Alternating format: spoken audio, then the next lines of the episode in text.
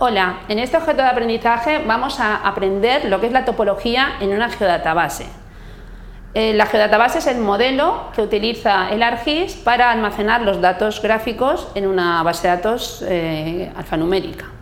Entonces, ¿qué es la topología? La topología realmente sirve para implementar reglas integrales que definan el comportamiento de los elementos geográficos utilizando relaciones espaciales. Nosotros eh, podemos trabajar con un sistema de información geográfica que se denomina ArcInfo y ya tiene reglas de integridad topológica. Pues el ArcGIS lo que hace es que las reglas de integridad, como son eh, pues el área, el perímetro, ya lo, ya lo introduce en el concepto de la geodatabase.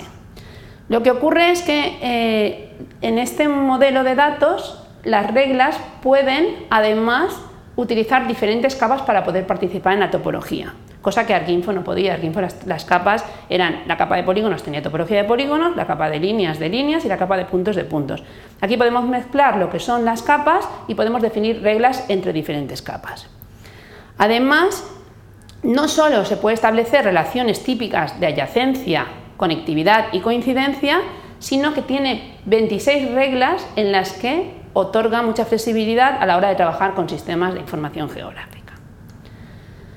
Vamos a ver un ejemplo de una aplicación topológica en una geodatabase sencilla. Para eso pensemos que tenemos una geodatabase donde existen parcelas, manzanas, líneas de manzanas y subparcelas y entonces lo que vamos a, ver son diferentes conceptos. Primero, las capas, que serían las feature class, serían las correspondientes a nuestro modelo de datos. Por otro lado, tenemos un rango de coordenadas, es decir, cuál de todas estas capas realmente es la más precisa a la hora de mover coordenadas. Si yo tengo que ajustar líneas de manzana a manzanas, pues igual me interesa que las líneas de manzana tengan más prioridad que las manzanas. Por eso aquí tienen un 1 y aquí tienen un 2. Quien tiene la prioridad más alta empieza en el 1 y hasta el 20 podríamos ponerle prioridades más bajas. Y lo que hará esto es que ahora veremos, teniendo en cuenta la tolerancia a clúster, que es una tolerancia que permite mover nodos de unas coordenadas a otras, pues que se vayan adaptando la cartografía de unas capas a otras. Luego definiremos eh, reglas de topología, pues definiremos, pues, por ejemplo, que las manzanas no puedan superponerse unas con otras, es decir, que no haya superposición cartográfica entre dos manzanas, que las manzanas deban contener perfectamente a las parcelas, es decir, si yo voy por un término municipal y voy por la calle, pues evidentemente las manzanas están rodeadas, todas las parcelas están dentro de las manzanas. Entonces, ¿qué tenemos que hacer? Pues realizar constreñimientos espaciales y definir todas las reglas que queremos que nuestro modelo de datos se pueda realizar. Entonces, como he comentado, existe una tolerancia clúster. La tolerancia clúster es similar al concepto que teníamos de tolerancia fuzzy de Arquinfo.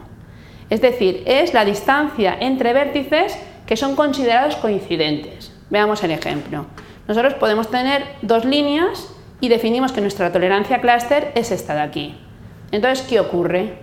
Pues que cuando realiza la validación, él coge y pone vértices donde ve que está la distancia de un nodo final de otro arco. ¿Veis? Aquí hay un arco, el nodo final sería este, entonces esta línea de aquí, que realmente no tiene un vértice, pone un vértice. Luego de poner el vértice, lo que hace es mirar a ver cuál tendría mayor eh, prioridad, que lo veremos en la siguiente transparencia. En este caso, lo que ha hecho es que nuestra línea de aquí se ha movido a las coordenadas de la siguiente línea. Esto sería porque realmente son coordenadas que están muy muy cercanas y deberían de ser la misma. Entonces, ¿Qué hemos hablado de la jerarquía? Pues que evidentemente la cartografía que tenga más precisión debe tener más jerarquía. Entonces, por ejemplo, si nuestra línea con precisión es esta, lo que tiene que hacer es que las líneas que vamos a juntar, que son estas de aquí abajo, se muevan a nuestra línea con precisión. Y si es al revés, pues sería aquí. ¿vale? Entonces hay que tener muy claro, cuando hagamos una topología, ponerle precisión a las capas. ¿Qué ocurre? Que la topología almacena el lugar donde se encuentran los errores y luego hay que corregir dichos errores, no, lo corrige automáticamente. Entonces puede haber excepciones. En este ejemplo que podemos ver aquí es un, er, es un, callejero en el que deseamos saber si hay errores de línea, de nodos que no llegan a conectar. Entonces, los errores de nodos nos los presenta en rojo, nos dice que hay cuatro errores de nodos, pero evidentemente de esos cuatro errores de nodos, dos son excepciones, porque son calles en las que no hay salida. Al no haber salida, realmente el ordenador, cuando tenga que coger el programa, no tiene por qué corregir estos errores porque no son errores. Sin embargo, estos dos de aquí sí. Entonces, podemos marcar con excepciones para saber exactamente el número de errores de los que disponemos. Luego, es muy interesante saber si las áreas donde se ha desarrollado alguna operación de geometría, es decir, yo edito una línea, esa línea la cambio las coordenadas, pues automáticamente el programa me puede decir, ves con cuidado que esta zona de aquí no ha sido tratada y hay que generar otra vez la topología. Entonces, eh, acordaros de que utilizar mucho en el proceso de edición lo que son las áreas de eh, validación, ¿vale? las áreas que nos permiten saber si la topología ha sido validada o no.